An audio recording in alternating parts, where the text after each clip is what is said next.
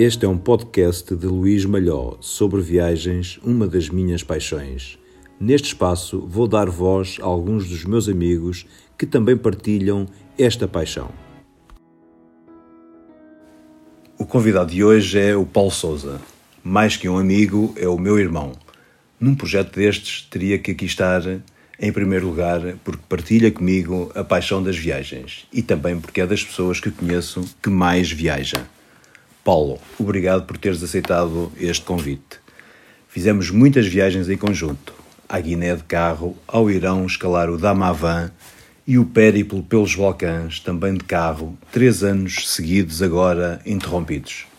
Não podia de recordar aqui a primeira viagem que fizemos num Renault 9 pela Europa em 1992. Paulo, qual é a tua viagem? Ora, obrigado pelo convite. A viagem, se calhar, já começa antes de nós. O, o nosso avô organizava excursões uh, no tempo em que ninguém viajava, no tempo do Estado Novo, em que era difícil sair da das terras onde se vivia, em que a vivência era muito limitada e uma vez por ano as pessoas saíam e o nosso avô é que organizava, contratava o autocarro e programava a viagem, programava a sequência e as paragens e os almoços e os jantares e por aí fora. Se calhar essa viagem, as nossas viagens estão nessa sequência e começam, começaram todas antes de, de nós começarmos a viajar efetivamente. É curioso, nunca falámos sobre isto, mas eu acredito no mesmo que a nossa grande inspiração nesta paixão de viajar vem precisamente do nosso avô Zé, que organizava aqui no Juncal eh, as viagens uma vez por ano, que era a forma das pessoas saírem aqui da, da terra. Tens outras viagens, naturalmente, muitas, eu sei, eh, para além desta inspiração inicial que queiras partilhar eh, connosco? As viagens têm surgido com alguma naturalidade, embora tenha-se de fazer por isso também, não é uma coisa que, que acontece automaticamente. Tem que haver uma postura, tem que haver uma atitude, uma vontade de procurar que, elas, que as coisas se desenrolem e, e as coisas vão se desenrolando. Tem, tem, tem, tem sido possível sair com alguma regularidade. Agora, este ano, uh, este ano é normal, isso foi interrompido mas a viagem tem sido a vida é uma viagem e a nossa o que nós temos vivido com mais ou menos locações geográficas é sempre uma viagem embora sair aqui das nossas latitudes é, alarga a nossa vivência. E ganhar mundo de alguma forma que é uma coisa que falta a muito boa gente. Sim ganhar pode-se dizer dessa maneira. Eu há pouco tempo li uma coisa que aplica-se a muitas passagens que já aconteceram noutras viagens que é momentos, não é a viagem, a viagem começa quando sai de casa e quando chega ali à, à Cruz da Légua, que a gente vem para o Juncal, quando ela acaba, mas há momentos, são os momentos que justificam a viagem. Não, há, um, há um procedimento, há um ritual, mas depois há aquele momento único, e nesse texto que eu li falava dos hinos à magia do mundo. E os hinos à magia do mundo encontram-se no nosso quintal ou encontram-se num sítio fora longínquo, e se tivermos sintonia com abertos a encontrá-los, isso acontece porque, porque o mundo é mágico. Aqui ou em qualquer uh, sítio.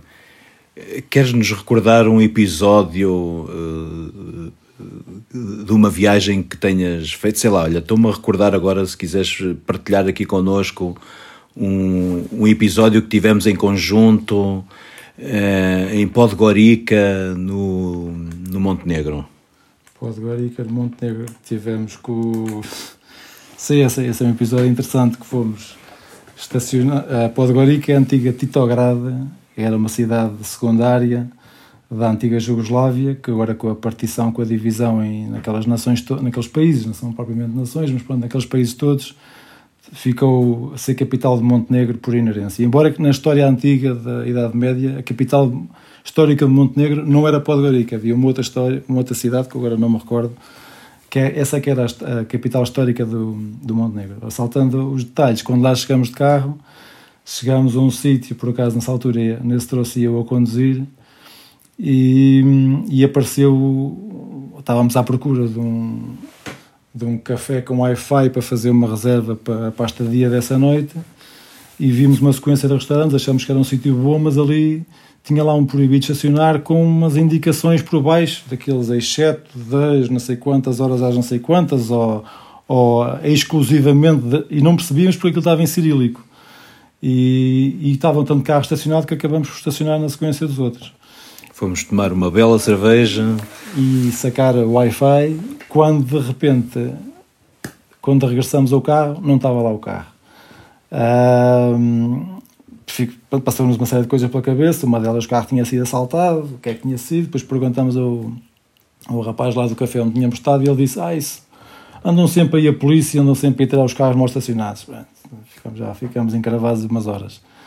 Uh, depois ele deu-nos indicação, escreveu-nos num apontamento de papel onde é que deveríamos ir. Uh, onde é que deveríamos ir tratar desse assunto, que era lá num, num parque, um, estádio, um parque de estacionamento, um estádio de futebol, um estádio, uma zona desportiva. Apanhamos um táxi para lá, mostramos o papelinho ao taxista, chegamos lá à zona. Isto é uma história com caneca, é, é muita, é muita cura contra cura. Depois, quando chegamos ao, ao estacionamento, eh, vimos lá o carro, Fomos ao posto da polícia, ninguém falava inglês, tivemos lá um bocado a tentar comunicar, e depois ligaram para uma terceira pessoa por telefone, explicar o que é que se passava.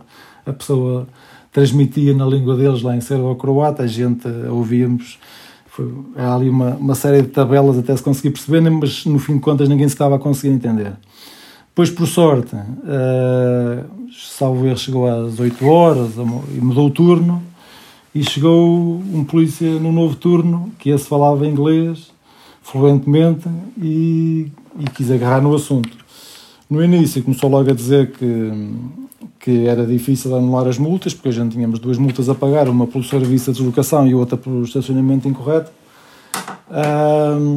porque qualquer pessoa que chegasse a Varsóvia tinha, a polícia não facilitava, o que nos causou algumas estranhas essa conversa, mas depois continuou por aí fora e hum, quando acabamos por dizer que pagaríamos a multa, não, que tínhamos que resolver o assunto, pediu a identificação, o carro estava em meu nome, quando eu tirei o meu passaporte e ele viu o passaporte português, disse, então mas vocês são de Portugal?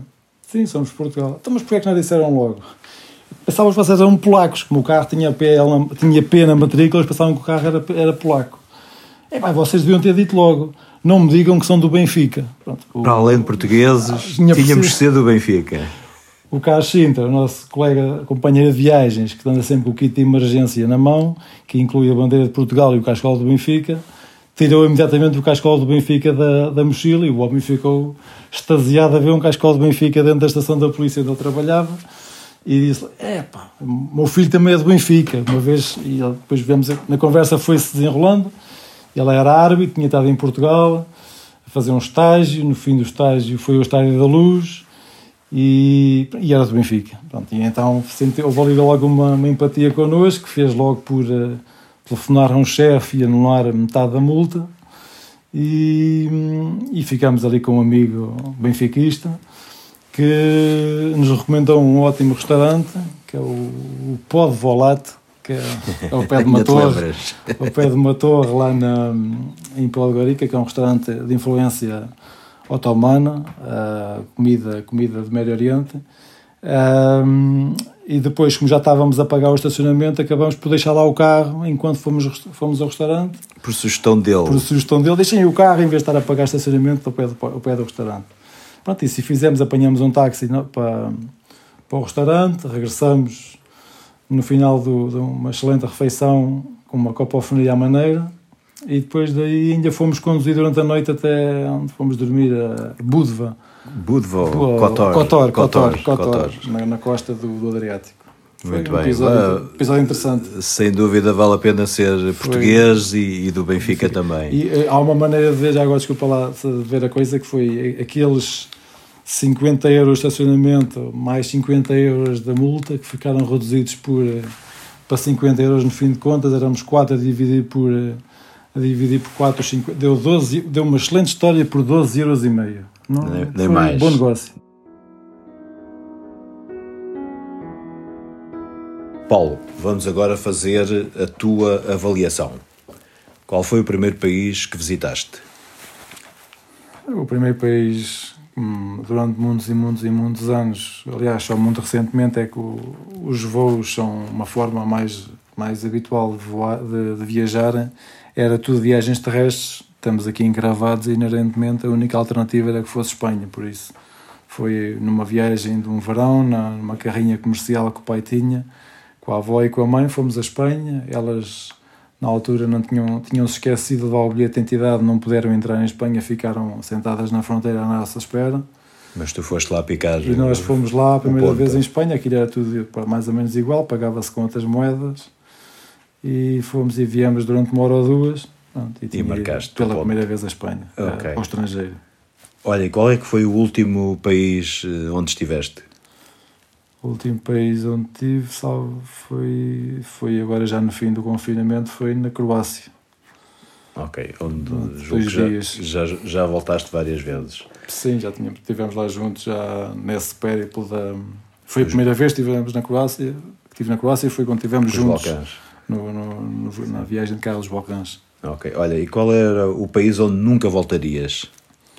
Epá, aí não, não, não sei o que é que é de responder, porque podemos ter uma avaliação mais ou menos positiva de um país, ou de uma cidade, ou de um sítio, ou de uma tarde, ou de uma manhã, que acho que é demasiado redutor a, ter, a ver eventualmente uma má experiência, considerar que nunca mais se voltará àquele país. Não, assim como pode haver uma, num regresso uma grande desilusão, num regresso pode haver um encantamento que, que, que ficou completamente fora da possibilidade de acontecer na primeira da experiência. Primeira vez. Ok. E qual é o país onde voltarias sempre? É Portugal. Portugal é, um bom, é bom regressar é a Portugal. É um bom sítio para regressar é, e, e recomeçar de é, novo. Podia, podia ser muito melhor, mas acho que dentro do, do que se vai vendo quando se vai para sítios teoricamente onde se vive melhor ou teoricamente onde se vive pior, de acordo com o índice da riqueza ou do bem-estar, é sempre um bom sítio para regressar. É uma boa escolha, sem dúvida. Olha, e já tens planos para um próximo, uma próxima viagem? Epá, havia vários planos que foram interrompidos este ano. Havia uma ida aos Açores, que sendo, sendo Portugal, geograficamente é um sítio diferente. Havia uma, uma ideia de ir ao Chipre, que também ficou inviável, dado aqui a situação do coronavírus. Mas não tenho planos definidos em detalhe que, que possa responder com, com certeza.